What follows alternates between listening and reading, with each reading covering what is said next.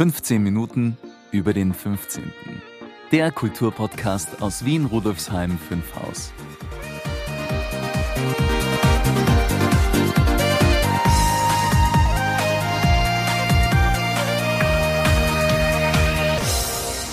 Hallo Brigitte, wie ich sehe, bist du gut im neuen Jahr angekommen, ohne Rutschen oder Stürzen. Hallo Maurizio. Ja genau, ein Sturz am Beinbruch reicht mir fürs Leben. Ich bin ganz sanft ins Jahr 2024 hinübergeschwebt. Sie, liebe Hörerinnen, liebe Hörer, hoffentlich auch. Traditionell blicken wir ja in der ersten Folge des Jahres ein wenig zurück auf unsere Podcast-Performance. Immerhin befinden wir uns nun schon im sechsten Jahr. Begonnen hat 15 Minuten über den 15. Jahr am 15.02.2019. Wie sieht denn unsere Reminiszenz diesmal aus, liebe Brigitte? Ja, so ist es, lieber Maurizio. In der Jänner-Folge schauen wir traditionell zurück.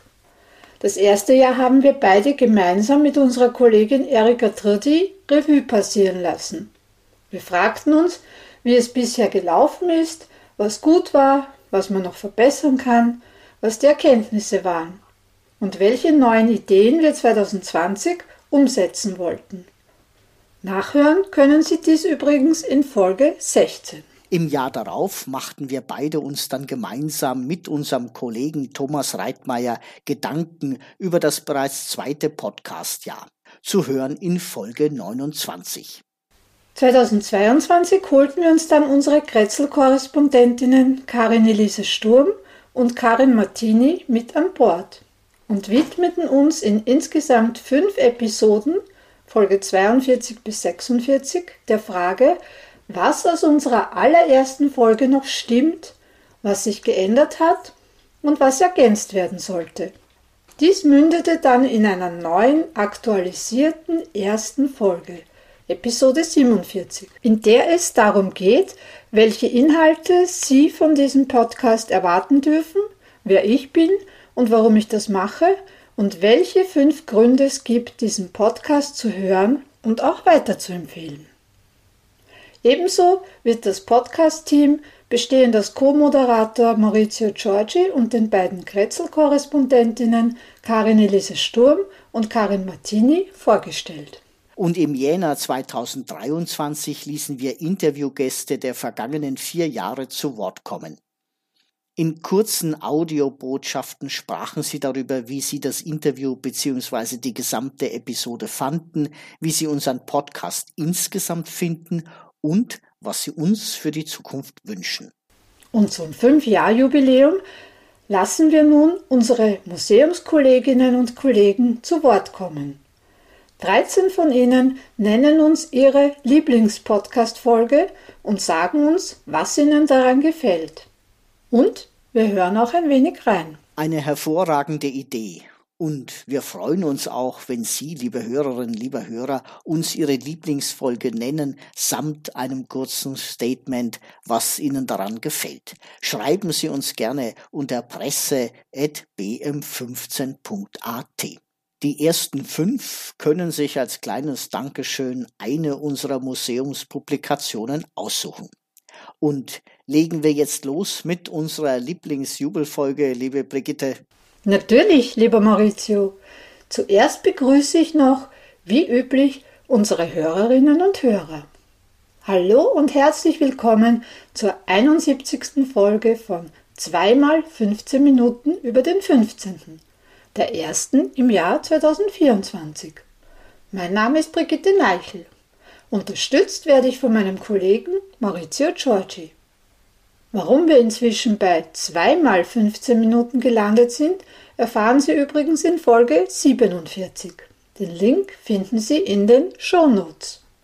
Im Folgenden bleiben wir aber einfachheitshalber bei der gewohnten Bezeichnung 15 Minuten über den 15. Dieser Podcast wird Ihnen präsentiert vom Bezirksmuseum Rudolfsheim 5 Haus, dem Veranstaltungsmuseum im Herzen des 15. Bezirks. Das Museum bietet Ausstellungen, Veranstaltungen und Events für Erwachsene und Kinder und diesen Podcast. Mehr dazu finden Sie auf www.bm15.at. museum15.at. Und jetzt geht's los. Wir beginnen mit Stefan Neuhäuser. Er unterstützt uns im Fototeam. Ihm gefällt eine der ersten Folgen am besten, nämlich Episode 8. Wo stand die Wiege von Rapid? Ich sprach da mit Laurin Rosenberg, der über das Rapid-Museum Rapideum erzählte, über die Anfänge von Rapid und was das alles mit dem 15. Bezirk zu tun hat. Jede Menge, so viel kann man sagen. Stefan meint dazu, schon lange bevor ich 2009 Fünfhauser wurde, habe ich Rapid die Daumen gedrückt, der meiner Meinung nach der charismatischste Fußballverein Österreichs ist, ohne dabei auf die Wiener, den Sportclub oder die Austria zu vergessen. Ein wenig trauere ich dem Hütteldorfer Konkurrenten Rapids aus der untergehenden Monarchie nach, nämlich dem WAF, Wiener Associations Football Club, dessen Heimplatz sich genau gegenüber dem Hütteldorfer Bahnhof befand. Im Podcast kommt sehr schön zum Ausdruck, was für eine integrative Kraft vom Teamsport Fußball ausgeht. Waren es damals die vielen böhmischen Zuwanderer nach Wien, sind es heute Kicker aus der Türkei oder aus dem ehemaligen Jugoslawien, die Rapid vorwärts bringen und die nicht selten zu umjubelten österreichischen Stars werden. Ähm, es sind zwei Trikots, ähm, die also eigentlich unsere Gründungsgeschichte ein bisschen miterzählen. Rapid ist eigentlich mit den Farben Rot und Blau gegründet worden und 1906 haben wir das geändert auf Grün-Weiß. Und ähm, aus dieser Anfangszeit haben wir ein Trikot nachgemacht, ein rot-blaues und ein mehr oder weniger aktuelles dazugegeben aus der Saison 2008, weil wir da im Prinzip genau dasselbe Trikot nochmal gehabt haben, ähm, ein bisschen noch als Reminiszenz an diese frühe Zeit. Und ähm, da haben wir ein getragenes von Ümit Korkmaz, der auch im 15. Bezirk in den Parks im 15. das Kicken gelernt hat und so nicht nur die Geschichte von den Farben erzählt, sondern natürlich auch erzählt, dass Rapid heute wie damals ein Club war, der aus dem Wiener Westen kommt, der von Spielern lebt, die aus dem Wiener Westen sind, aber auch gleichzeitig die Geschichte dieser Bezirke erzählt, weil äh, der 15. Bezirk heute genauso wie vor 100 Jahren ein Bezirk ist, der sehr stark von Zuwanderung und von Migration geprägt ist und heute sind es halt ähm, eher türkische Namen oder Leute aus dem ehemaligen Jugoslawien, ähm, die hier leben. Damals waren es halt Leute aus Tschechien ähm, und so weiter und so fort und das sieht man auch bei den Spielernamen, das ist Rapid und das ist eine Geschichte, die wir damit immer sehr schön erzählen können. Birgit Diebi hat sich die Folge 49, die akustische Vermessung von Rudolfsheim 5 Haus, ausgesucht. Du sprichst da mit den Grätzl-Korrespondentinnen des Bezirksmuseums Rudolfsheim 5 Haus, Karin Martini und Karin Elise Sturm. Die beiden erzählen, wie es sie ins Bezirksmuseum verschlagen hat und was sie an ihrer Tätigkeit fasziniert. Sie berichten über ihre beeindruckendsten Erlebnisse bei ihrer Arbeit und über ihre Ideen und Vorhaben für die nähere und weitere Zukunft. Birgit gefällt es sehr, den spannenden Reportagen zu lauschen. Birgit Tibi ist übrigens Besucherinnenbetreuerin. Ja, ich spreche heute mit Karin Martini und Karin Elise Sturm. Das sind unsere beiden Grätzl-Korrespondentinnen. Die Karin Elise Sturm ist die, die Karin Süd, die Salfi und die Karin Martini ist die Nordi. Das ist ja irgendwie ein lustiger Zufall, dass beide Karin heißen mhm. und in den beiden Gegenden des Bezirks, also Norden und Süden, zu Hause sind. Ja, heute gibt es ein ganz spezielles Interview bei unserem Podcast, ein Heimspiel sozusagen, weil ich mir gedacht habe, es wäre doch ganz nett, wenn wir mal die Kretzel-Korrespondentinnen beide gemeinsam interviewen, einmal schauen, wie ihr Werdegang war, weil das war ja nicht von vornherein so abgezeichnet, dass sich das so entwickelt. Da wollte ich sie einfach zu Wort kommen lassen, dann vielleicht auch ein bisschen, was sie schon so erlebt haben im Laufe ihrer Tätigkeit und auch Zukunftspläne werden auch ein Thema sein. Ja, dann kommen wir doch gleich zu den Kretzel-Korrespondentinnen. Die beiden haben sich nämlich auch eine Lieblingsfolge ausgesucht. Karin Martini mag besonders die Folge 40 im Grätzl.at Unterstützung und Vernetzung. Ich habe da Mirjam Mischenthal interviewt. Mirjam ist Mitgründerin von imgrätzl.at. Diese seit 2017 bestehende Online-Plattform will KleinunternehmerInnen und engagierten Privatpersonen, die im sozialen oder kulturellen Bereich tätig sind, digitale Sichtbarkeit schenken und Vernetzungs- und Synergiemöglichkeiten bieten. Karin sagt dazu, was mir am Podcast immer wieder gefällt, ist, dass man viele Menschen kennenlernt, die mit den Mitteln und Fähigkeiten, die ihnen jeweils gerade zur Verfügung stehen, eine Vielfalt an Räumen für Vernetzung, Kooperation und gemeinsames Gestalten im Bezirk schaffen.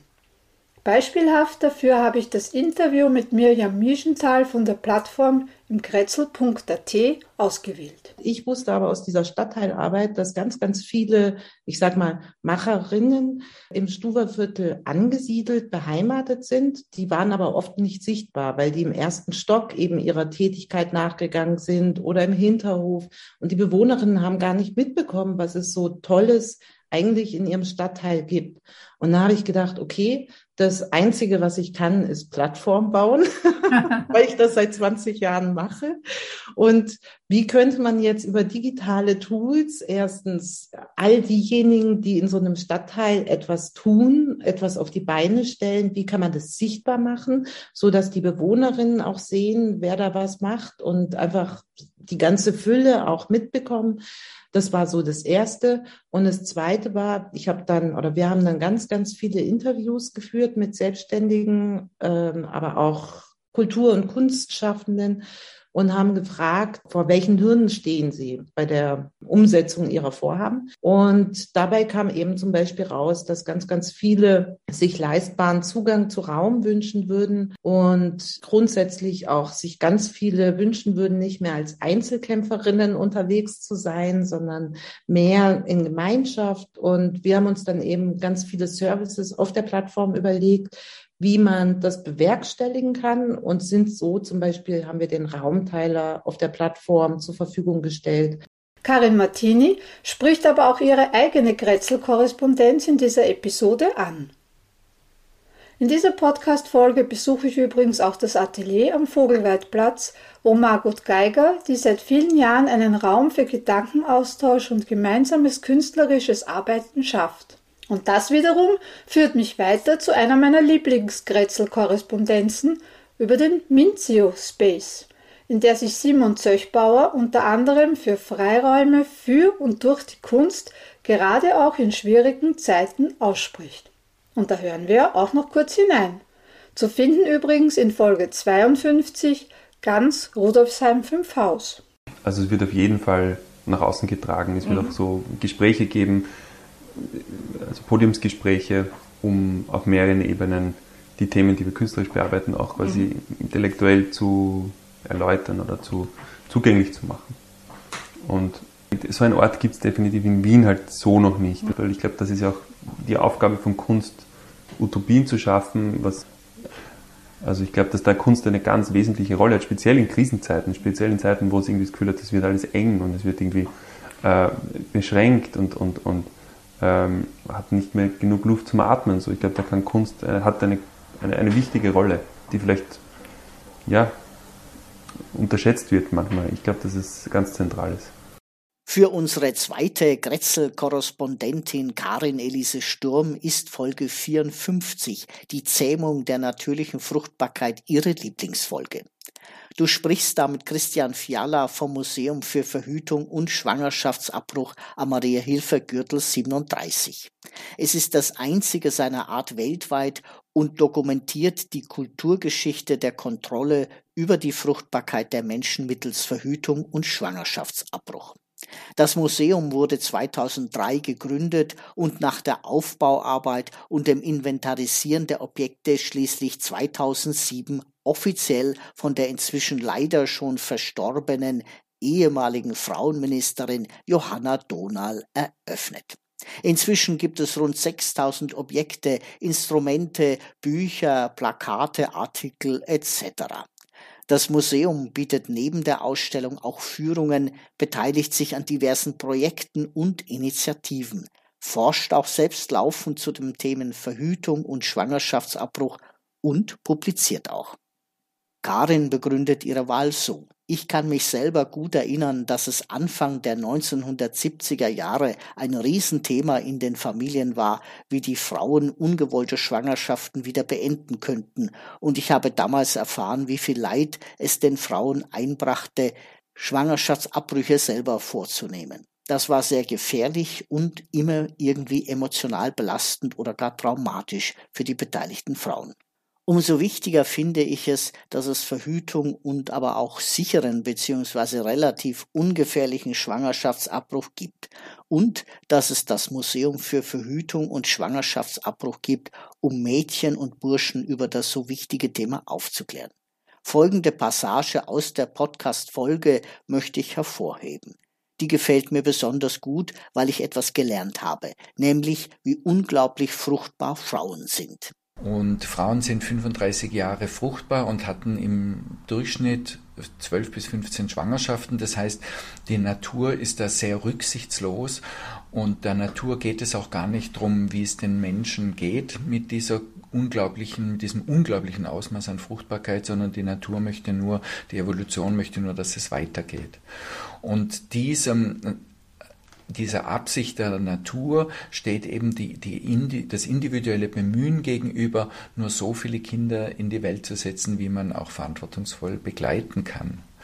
Und aus diesem Gegensatz, der fundamentalen Gegensatz, äh, ergeben sich eben sehr viele Konflikte. Das heißt, wir müssen die Fruchtbarkeit zähmen und unseren eigenen Wünschen anpassen, und auch für Simone Hoppel, Besucherinnenbetreuerin, ist Folge 54 ihre Lieblingsfolge.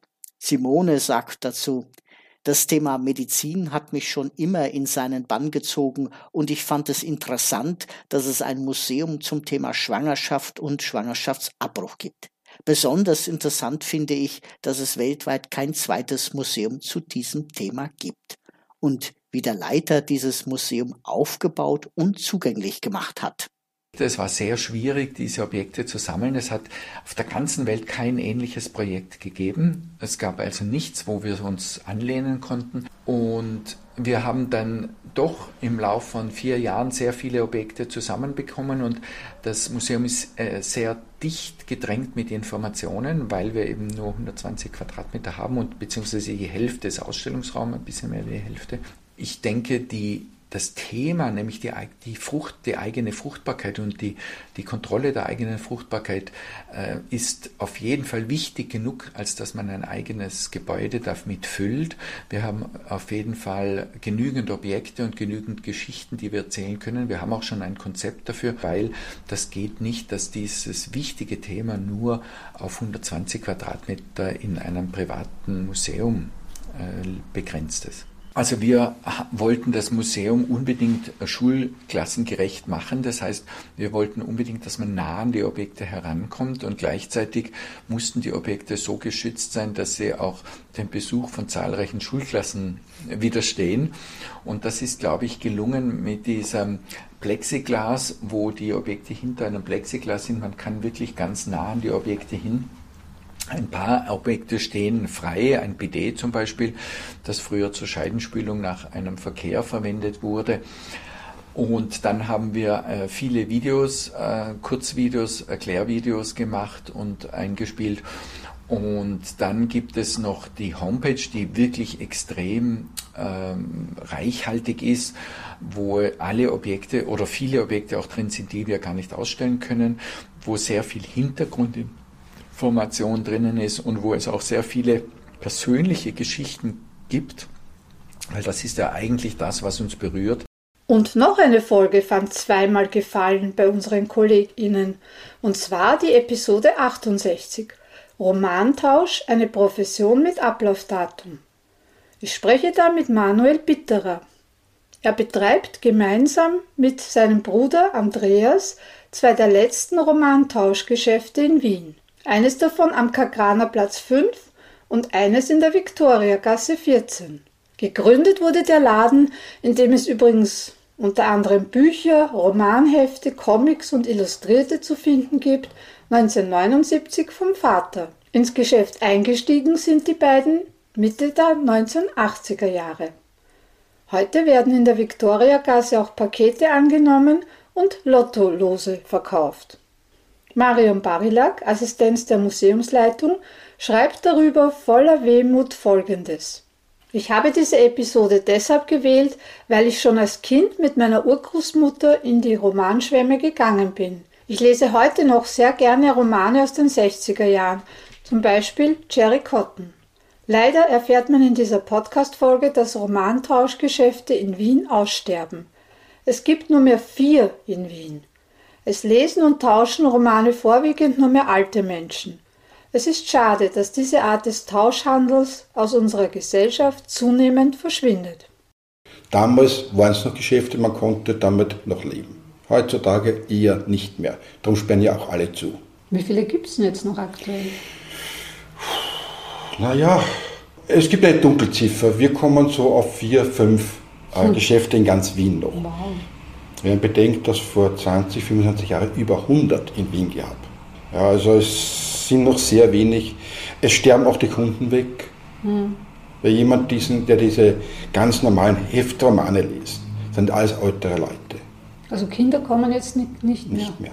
Das war in den 80er Jahren so, dass die Kinder nach der Schule, also wenn wir dann um 14 Uhr aufgesperrt haben, waren die Kinder im Geschäft, haben eine Mickey Maus getauscht oder ein, oder einen Comics, Fixer Foxy oder was auch immer, die ganze Palette durch. Und die sind halt dann regelmäßig gekommen, die Kinder. Ja, also wenn man sagt, so in die 80er Jahre die Kinder, die waren dann praktisch Geburtsjahr 70er Jahre, die haben halt gelesen, haben die Hefte gebracht, eben das System, was wir auch heute noch haben. Mhm. Aber Kinder liest überhaupt nichts mehr. Susanne Wojtacek Zuständig für die Koordination des Tages der Bezirksmuseen und des Fotoprojekts Ganz Rudolfsheim 5 Haus und für die Digitalisierung unserer Fotosammlung meint dazu, ich weiß nicht, ob es meine Lieblingspodcast-Folge ist, da ich noch nicht alle gehört habe. Aber die Folge gefällt mir, da es in die Welt eines aussterbenden Gewerbes eintaucht. Wie der Betreiber schon sagt, hat das Romantauschgeschäft in der heutigen Zeit ein Ablaufdatum. Und daher denke ich, dass es sinnvoll ist, dieses Thema zumindest in einer Podcast-Folge zu verewigen. Lieber Herr Bitterer, danke, dass Sie sich die Zeit genommen haben und mich in die heiligen Hallen des Romantausches eingeladen haben. Bitte gerne. Kommen wir zum ersten Fragenteil. Wie genau funktioniert das mit dem Romantausch? Muss man da zuerst etwas bei Ihnen kaufen und kann dann tauschen? Oder kann man auch mit eigenen Heften kommen? Und wie viel kostet das Tauschen? Also prinzipiell äh, kann man mit eigenen Heften kommen. Ja? Wenn man nichts hat, na, dann muss man halt beim ersten Mal Romanhefte kaufen. Sie können, was Sie zu Hause haben, selbstverständlich zum Tausch bringen. Tauschgebühren, naja, das ist unterschiedlich. Der normale Roman, also Romanheft, kostet 40 Cent der Tausch. Mhm. Wir haben auch kleinere Bücher, so wie Julia oder Baccarat, Tiffany, die würden auf 50 Cent der Tausch kommen. Taschenbücher ist unterschiedlich, da geht es auf Seitenanzahl. Unter 300 Seiten kommt auf 50 Cent und über 300 Seiten dann auf einen Euro. Das wären so in etwa die Tauschpreise. Also das heißt, ich gebe ein Heft her, ja. nehme ein anderes und muss 40 oder 50 Cent zahlen. Genau. Und wenn ich es dann wiederbringe? Richtig, dann geht es so weiter. Geht es, so weiter. Mhm. es ist jetzt egal, ob Sie die Geschäfte kaufen oder tauschen, es gehört Ihnen. Prinzipiell können Sie damit machen, was Sie wollen. Die nächste ist Selin Alternhuber. Sie hat vor kurzem ihr zehnjähriges Jubiläum als Museumsmitarbeiterin gefeiert und unterstützt uns seit Jahren kulinarisch beim Tag der Bezirksmuseen. Sie hat jene Folge ausgewählt, in der sie selbst Interviewgast war, nämlich Episode 39 Vergangenheit und Zukunft in Rudolfsheim 5 Haus. Selin ist seit 2013 Mitarbeiterin im Bezirksmuseum. Sie ist Fremdenführerin, Gründungsmitglied der Austria Guides for Future und bietet auch im 15. Bezirk Touren zu den Themen Klimaschutz und Klimagerechtigkeit an. Selin meint, ich war zum ersten Mal zu einer Podcast-Aufnahme eingeladen und es war ein sehr spannendes Erlebnis für mich.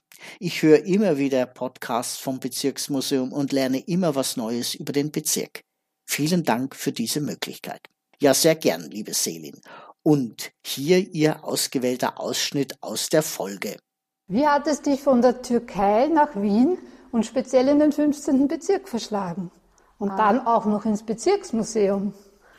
Ähm, ich habe in Istanbul maturiert an der österreichischen äh, Schule, St. Georgs Kolleg. Und dann bin ich zum äh, Studieren nach Wien gekommen. Äh, ich habe an der TU Wien Wirtschaftsinformatik studiert und während des Studiums habe ich mit meinem damaligen Freund, jetzigen Mann, genau auf der anderen Seite vom Gürtel im sechsten Bezirk in einem Studentenheim gewohnt. Und gleich nach Ende des Studiums äh, sind wir dann in dem 15. Bezirk in eine geförderte Mietwohnung umgezogen, äh, wo wir jetzt seit äh, 2008 hier leben.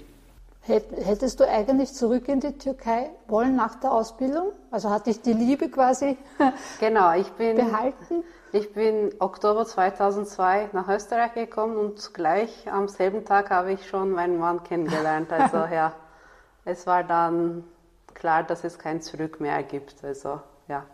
ja schön, schön für uns. und seit 2013 habe ich dann mich beim Bezirksmuseum beworben und seitdem bin ich im Team. Also da hatte ich auch ein Jahr in Karenz, wie ich meinen Sohn bekommen habe. Da habe ich also da habe ich dann weniger im Museum gearbeitet, aber ich war immer im Team. So viel Zeit ich hatte, versuche ich in allen Bereichen zu helfen. Danke dafür auch.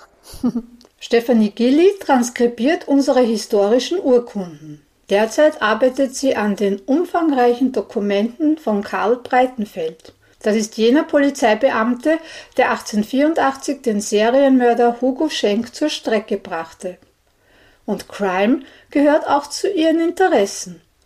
Deshalb hat sie sich die Folge 38 Darf's ein bisschen Crime sein ausgesucht. Ich spreche da mit der Schauspielerin Franziska Singer. Franziska betreibt seit 2019 auch den Podcast Darf's ein bisschen Mord sein. Jeden Montag erscheint eine neue Folge. 2021 hat sie damit den zweiten Platz beim ersten Ö3 Podcast Award erreicht. Auf ihrer Webseite findet man folgende Beschreibung. Mit Charme, Humor und Wiener Schmäh spricht Schauspielerin Franziska Singer über kuriose, ungelöste und längst vergessene Kriminalfälle aus der ganzen Welt. Unterhaltsam, informativ, respektvoll. Und Stefanie meint zu ihrer Wahl, mir gefällt diese Folge, weil ich so erst auf den Podcast von Franziska Singer aufmerksam wurde und das Thema True Crime generell sehr spannend finde. Franziska Singer spricht in diesem Ausschnitt über ihren Lieblingsplatz im 15. Bezirk, ihren und den ihres Hundes. Boah, ein Lieblingsplatz. Das ist so schwierig. Ich mag zum Beispiel die Kirche, vor der wir hier sitzen, sehr gerne. Ich finde die sehr schön von außen. Ich war allerdings auch noch nie drinnen. Was gefällt dir besonders am 15. Ähm, Bezirk? Was mir bzw. meinem Co-Produzenten, meinem Hund besonders gut gefällt, ist auch dieser Brunnen vor dieser Kirche. Und da geht er sehr gern drin planschen. Aha. Ja, da freut er sich dann. Und das ist so ein sibirischer Hund, dem ist immer viel zu heiß. Auch bei 10 Grad ist es ihm noch viel zu heiß. Und dann geht er gern da drin planschen und dann ist er, dann springt er raus und schüttelt sich und ist wieder ganz frisch und munter. Ines Falland inventarisiert unsere Plakatsammlung und ist auch mit Recherchen zum Tag der Bezirksmuseen befasst. Ihre Lieblingsfolge ist die Nummer 47. Fünf Gründe, warum Sie diesen Podcast hören sollten. In dieser neuen aktualisierten ersten Folge von 15 Minuten über den 15. geht es darum, welche Inhalte Sie von diesem Podcast erwarten dürfen, wer Brigitte Neichel ist und warum sie das macht und welche fünf Gründe es gibt, diesen Podcast zu hören und auch weiter zu empfehlen. Ebenso wird das Podcast-Team bestehend aus mir, Maurizio Giorgi und den beiden Grätzl-Korrespondentinnen Karin Elise Sturm und Karin Martini vorgestellt. Die gewählte Stelle gefällt Ines aus folgendem Grund. Es wird davon gesprochen, groß zu denken, und besonders hat mir das folgende Sprichwort gefallen. Ziele auf den Mond, dann triffst du vielleicht die Sterne. Das hat mir so gut gefallen, dass ich diesen Podcast mit diesem Ausschnitt ausgewählt habe.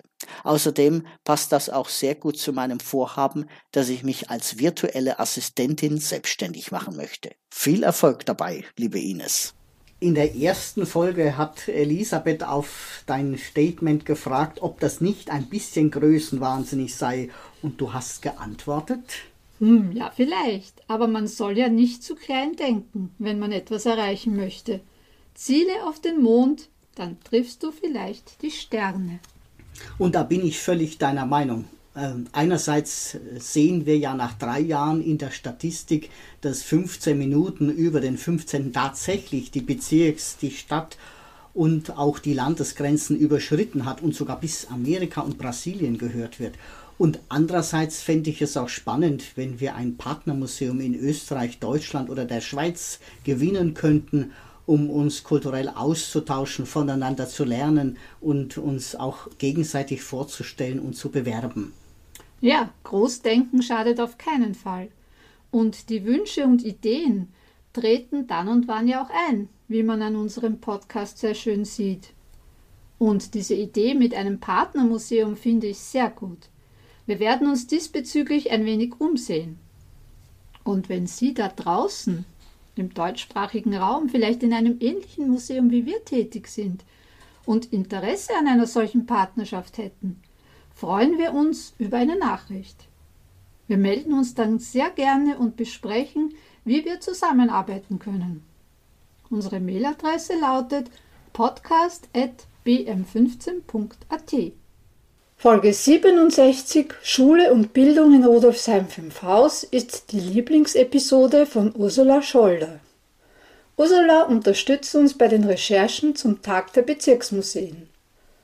In dieser Folge sind Ausschnitte von Interviews zu hören, die Museumsmitarbeiterin Erika Trudi bei der Eröffnung unserer Sonderausstellung Bildung in Rudolfsheim 5 Haus einst und jetzt am 12.03.2023 zu den Themen Schulerinnerungen und Bildung geführt hat. Auch Bezirksvorsteher Dietmar Baurecht ist unter den Interviewten und dessen Erlebnis als Schulkind ist auch der gewählte Ausschnitt. Ursula meint dazu Folgendes. Ich habe die Folge ausgewählt, weil ich glaube, dass Oral History Ausstellungen sehr bereichern kann.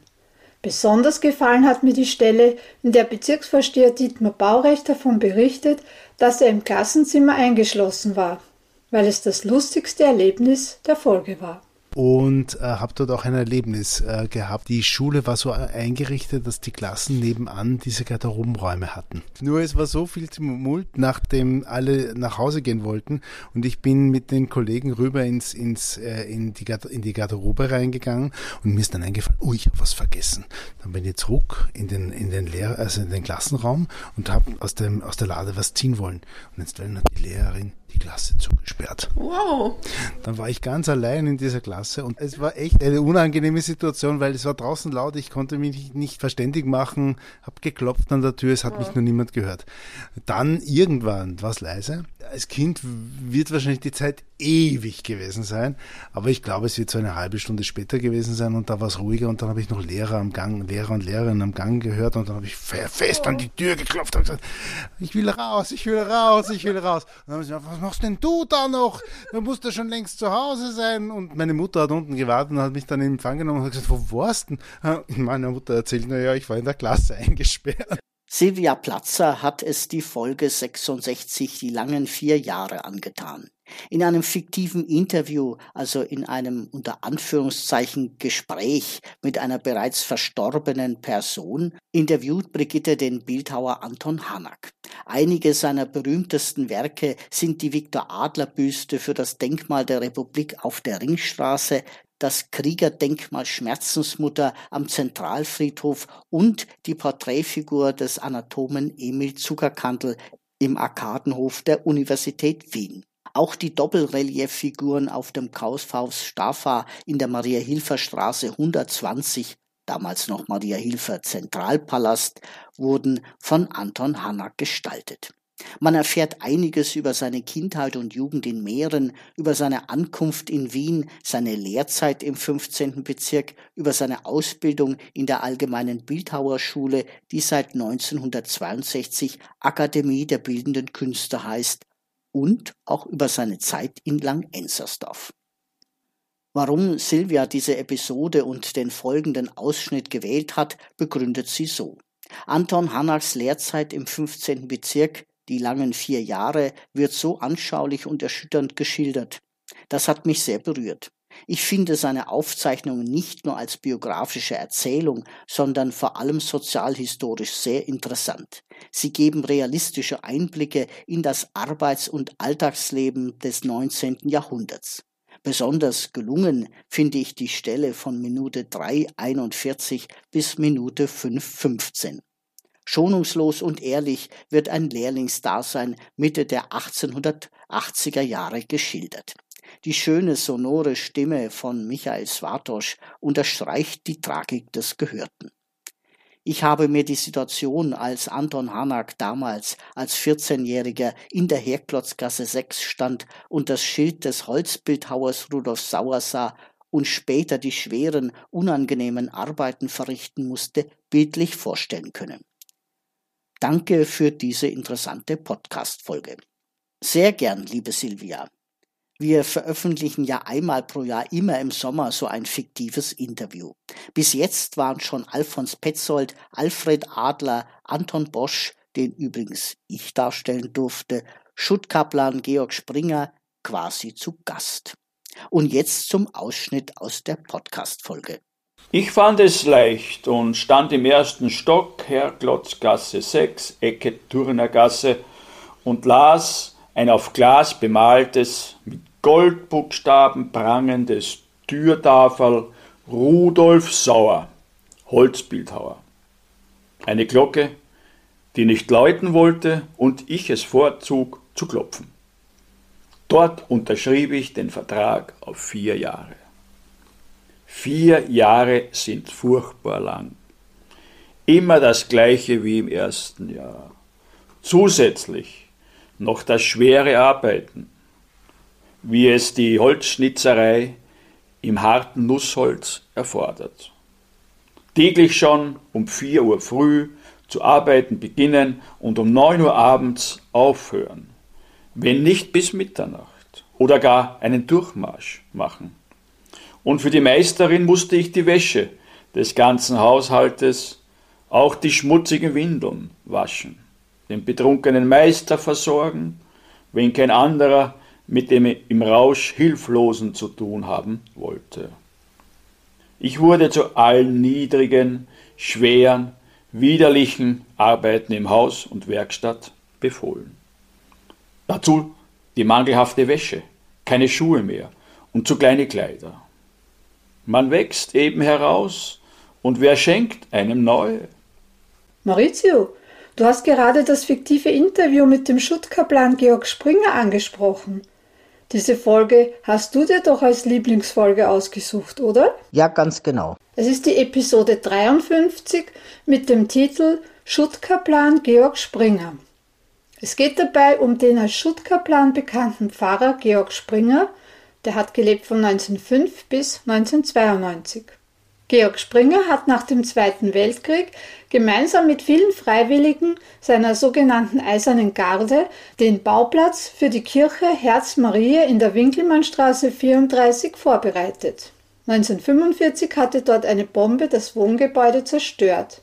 Mit mehr als 120 Helferinnen und Helfern gelang es Pfarrer Springer bis Oktober 1948 in 12.000 unbezahlten Arbeitsstunden den Schutt abzutragen und 150.000 Stück Ziegel, 200 Kubikmeter Sand und 20 Stück Dippelbäume zu gewinnen. Am 10. Juli 1949 wurde die Kirche dem unbefleckten Herzen Marias geweiht. Vorerst als Seelsorgestation eingerichtet, wurde diese im Jahr 1955 zur Pfarre erhoben und Georg Springer zum Pfarrer ernannt. Wegen der Verwendung von aus Trümmern gewonnenen Baumaterialien für die Kirche wurde diese im Volksmund Schuttkirche genannt. Sag's doch unseren Hörerinnen und Hörern kurz, warum du diese Folge bzw. den folgenden Ausschnitt daraus ausgewählt hast. Mir gefällt besonders die Stelle, in der Georg Springer, übrigens dargestellt von unserem Kollegen Herbert Meuser, berichtet, dass Kardinal Theodor Innitzer während des Zweiten Weltkriegs die Pfarre Rheindorf besucht und verspricht, den Bauplatz für eine Kirche zu ermöglichen für den Fall des Überlebens. Und der Besitzer des Hauses Winkelmannstraße 34, das am 21. Februar 1945 durch Bomben schwer beschädigt wurde, war ebenso dankbar wie großzügig und schenkte der Kirche den Baugrund. Das ist für mich ein schönes Beispiel, was alles ohne Geld und freiwillig möglich ist für eine Gemeinschaft. In dieser Zeit erhielt die Pfarre Rheindorf Besuch von Kardinal Theodor Innitzer. Kardinal Innitzer versprach in seiner Predigt, wenn wir das überleben, werden wir Überlebende hier eine Kirche bauen. Wie kamen Sie zu dem Baugrund Winkelmannstraße 34? Der Hausherr schenkt den Grund mit der Ruine zum Dank seiner Errettung der Erzdiözese Wien. Ein Jahr nach Kriegsende hat der Kardinal dann sein Versprechen eingelöst. Ich erhielt ein Schreiben mit folgendem Inhalt. Ich beauftrage Sie, alle Arbeiten zur Errichtung der geplanten Pfarre Schönbrunn-Vorpark und zum Bau der dazugehörigen Pfarrkirche durchzuführen und bitte die Gläubigen, diese bei diesem Werke tatkräftig zu unterstützen. Mit Segensgruß Theodor Karl Innitzer. Was ist eigentlich deine Lieblingsfolge, liebe Brigitte? Ich weiß, das sollte ich eigentlich nicht fragen. Stimmt, das ist eine Frage, die ich nicht wirklich beantworten kann. Denn alle Folgen sind doch meine Audiokinder. Da möchte ich keines bevorzugen. Aber eine Folge ist tatsächlich eine besondere Folge für mich. Nämlich die allererste. Also nicht die erneuerte erste Folge, die Episode 47, sondern die wirklich erste. Der ging ja mehr als ein halbes Jahr an Überlegungen und Vorbereitungen voraus. Es war aufregend und spannend, mit damals noch ungewissem Ausgang.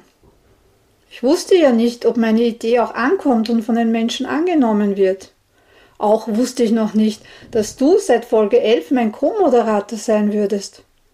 Und auch von unseren Kretzel-Korrespondentinnen wusste ich noch nichts. Das hat sich alles im Laufe der Zeit ergeben. Die Zukunft des Podcasts lag also noch gänzlich ungewiss vor mir. Es war der Aufbruch in ein, wie wir jetzt wissen, erfolgreiches Projekt des Bezirksmuseums. Das hast du sehr schön poetisch gesagt, liebe Brigitte. Gibt es heute auch Kretzelberichte?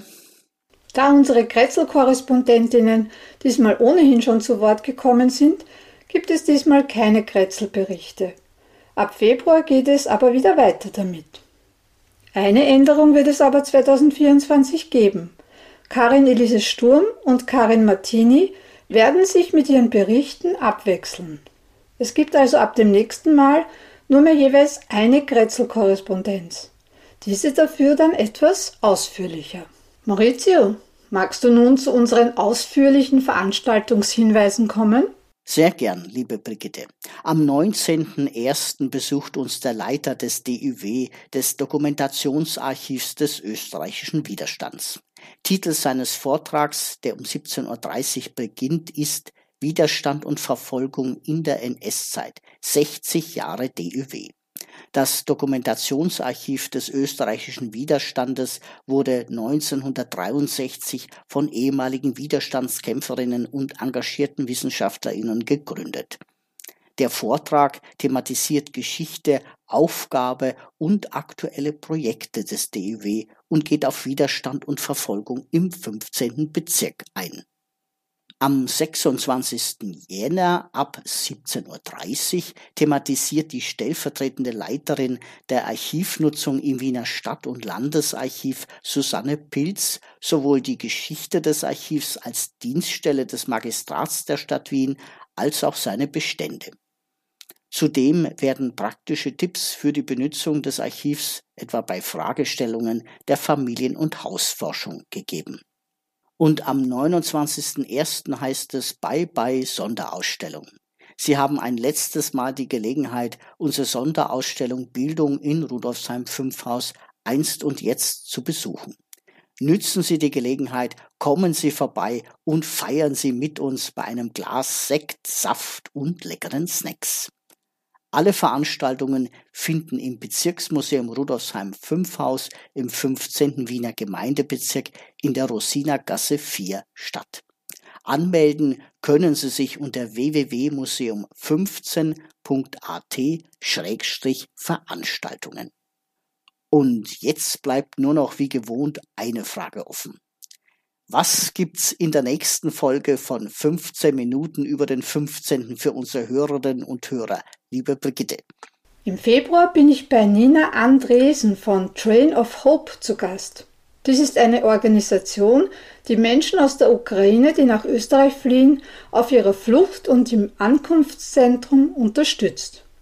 Seit Jänner 2023 gibt es ein Community Center von Train of Hope in der Pfeiffergasse 2. Das ist ja sehr spannend. Eine gute und wichtige Einrichtung. Auf diese Folge freue ich mich schon ganz besonders. Ja, ich auch. Lieber Maurizio, wir kommen wieder zum Ende dieser Folge. Vielen Dank für deine Unterstützung. Es war mir wie immer ein Ehrenamt, liebe Brigitte. Baba und ciao. Eine ganz besondere Neuigkeit habe ich mir noch für den Schluss aufgehoben. Herzliche Gratulation, lieber Maurizio. Zu Ihrer Information, liebe Hörerinnen, lieber Hörer, Maurizio ist seit 1. Jänner interimistischer Leiter des Bezirksmuseums Penzing. Bei uns im 15. wird er, zumindest bis auf weiteres, ebenfalls noch tätig sein. Und ich hoffe, dass du uns auch als Co-Moderator für unseren Podcast erhalten bleibst. Aber sicher, liebe Brigitte, es macht mir sehr viel Freude, Teil des Podcast-Teams zu sein und dieses tolle Projekt weiter zu begleiten. Da fällt mir ja ein Riesenstein vom Herzen. Ich würde dich nur äußerst ungern verlieren. Und wenn du magst, kannst du ab der nächsten Folge gerne immer ein wenig von deinem Museum erzählen. Der 14. ist schließlich unser Nachbarbezirk und bis 1938 war ja der Bezirksteil Rudolfsheim der 14. Bezirk. Aber dazu mehr in einer anderen Folge. Vielen Dank für dein freundliches Angebot. Das mache ich natürlich sehr gern, aber nun wirklich Baba und ciao. Baba Maurizio. Ja, liebe Hörerinnen, lieber Hörer, Rudolfsheim 5 Haus hat viel zu bieten. Machen wir was draus, gemeinsam.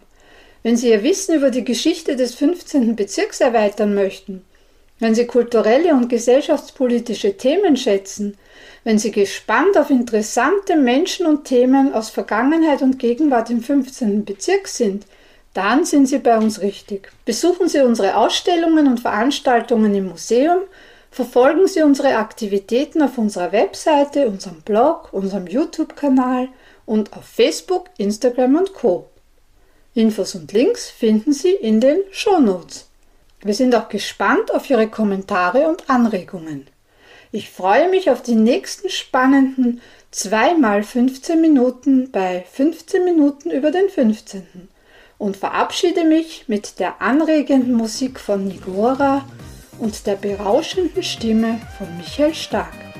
Auf Wiederhören. Ich wünsche Ihnen einen wunderschönen Tag, wann immer Sie diese Folge auch hören. Ihre Brigitte Neichel.